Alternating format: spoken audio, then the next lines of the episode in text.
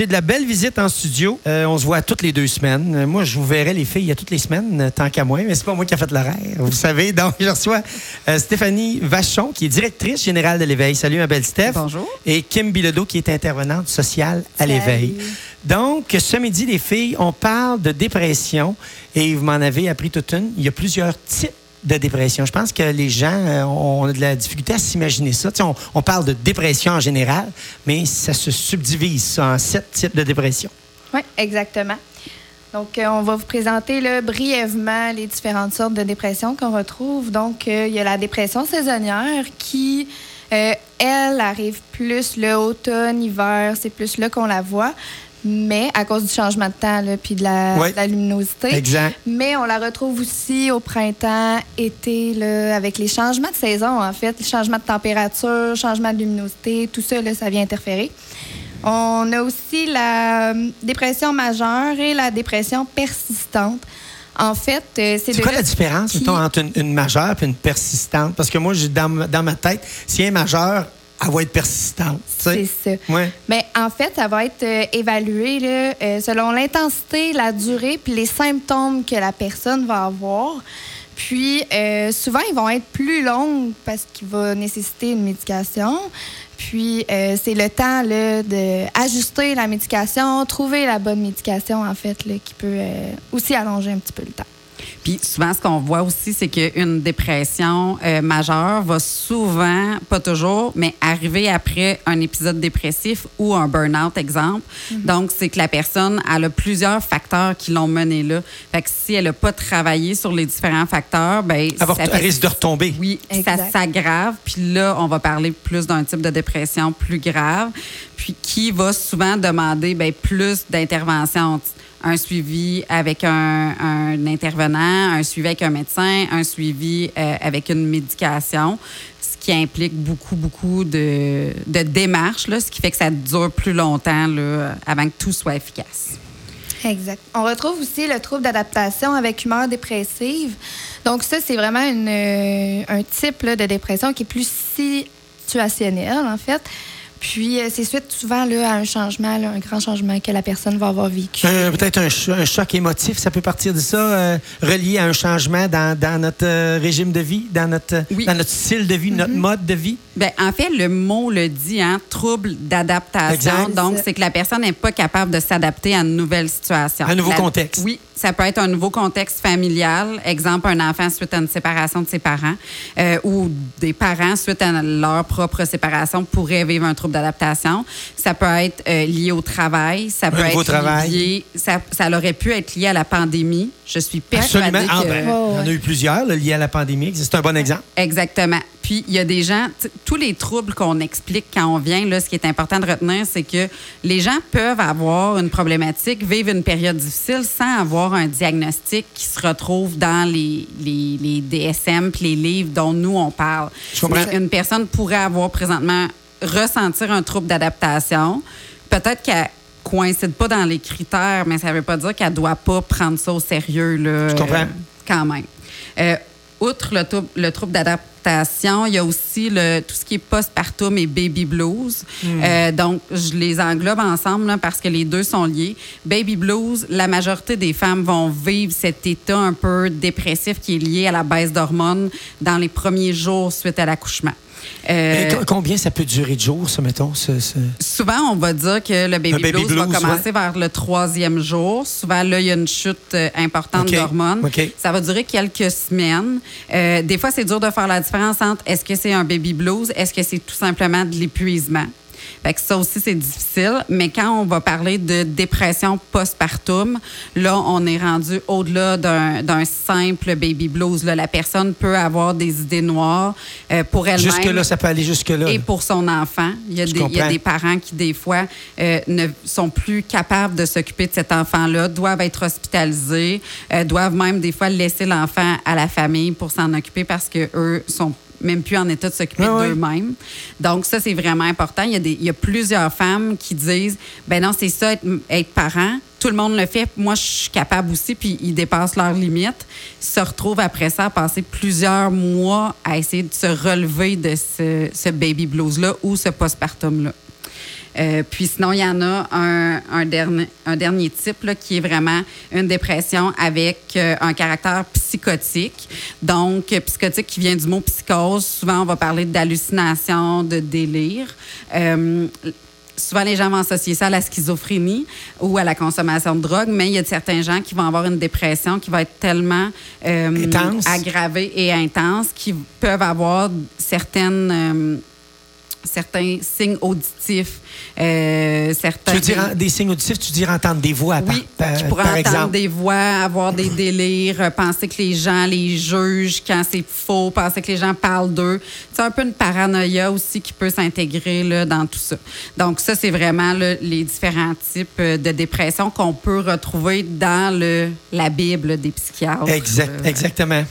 euh, ces troubles-là touchent, euh, en fait, en général, de pandémie. On dit une personne sur cinq au Canada euh, serait euh, positif ou aurait des symptômes qui sont soit dépressifs, anxieux ou de stress post-traumatique.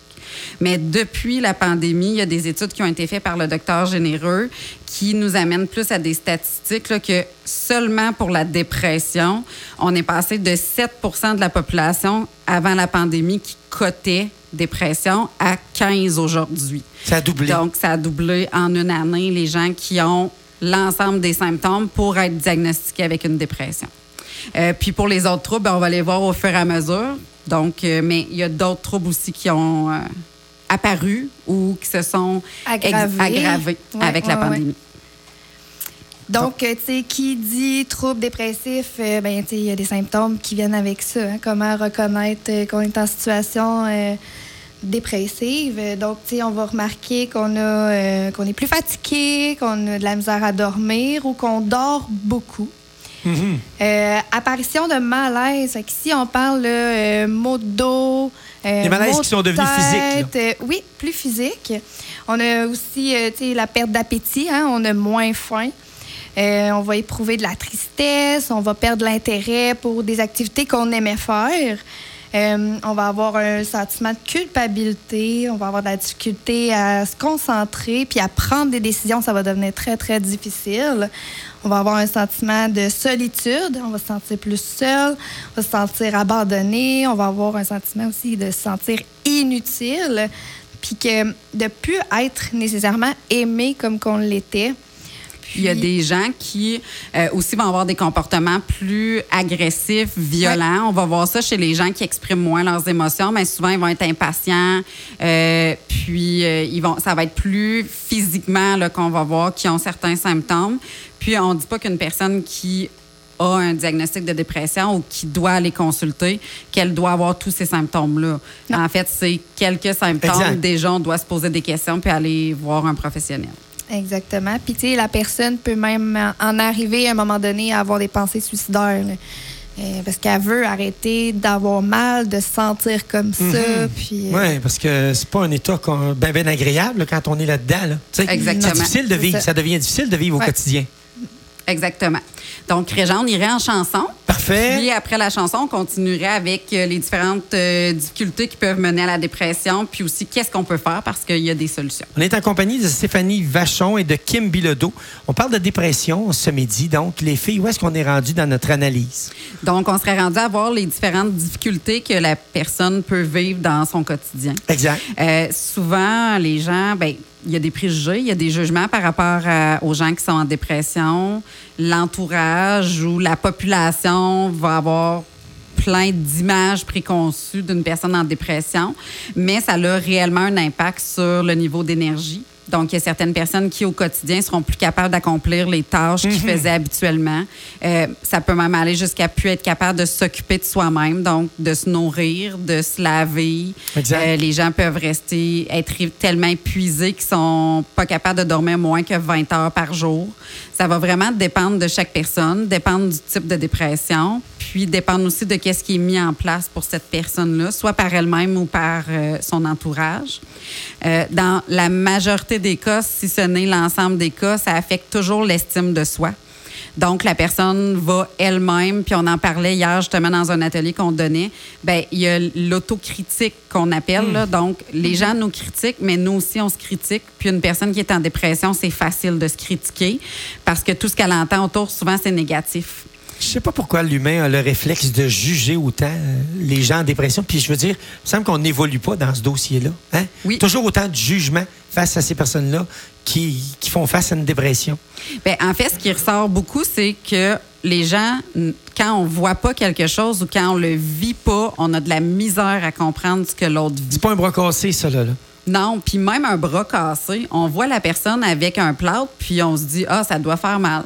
Mais, Mais- c'est plus visuel, par exemple, que euh, qu'est-ce qui se passe dans notre tête, à l'intérieur de nous, qui n'est pas nécessairement, tu sais, on reflète pas nécessairement ce qui se passe. On le reflète un peu, mais c'est pas toujours ça. aussi clair. Exactement. Non, exact. Fait que souvent, la personne va aussi s'isoler. Donc, euh, couper les liens avec la famille, les amis, euh, couper les liens avec les sports, euh, les intérêts qu'elle pouvait avoir. Puis, il peut y avoir soit euh, des pertes d'emploi ou encore des arrêts maladie qui font que ben, la personne se retrouve encore plus isolée. Exact. Euh, il existe différents trucs, en fait, pour aider au niveau de la dépression. La première étape, souvent, ben, on dit d'aller parler à un professionnel.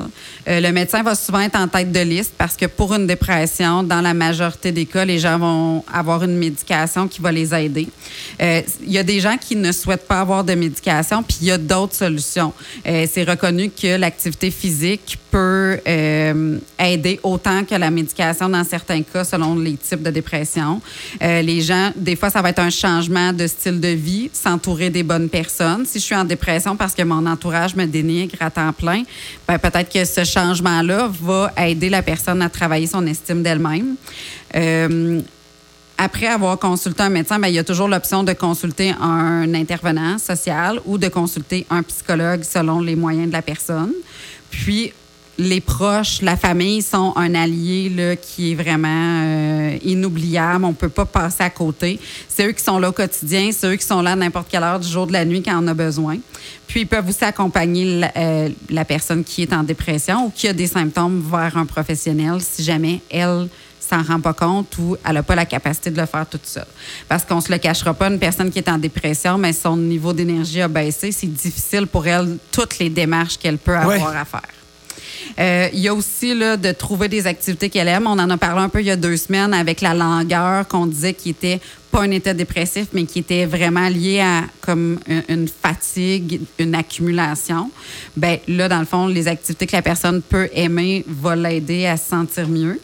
Puis sinon, ben, tout ce qui est activité de groupe pour se remettre en action peut être utile. Puis on en a justement un euh, qui est offert à l'éveil depuis euh, un mois. Ouais. Donc, euh, on, est, à- on a juste trois semaines de fête euh, pour cette session-ci, mais euh, je laisse Kim vous parler un peu de ce programme. D'accord.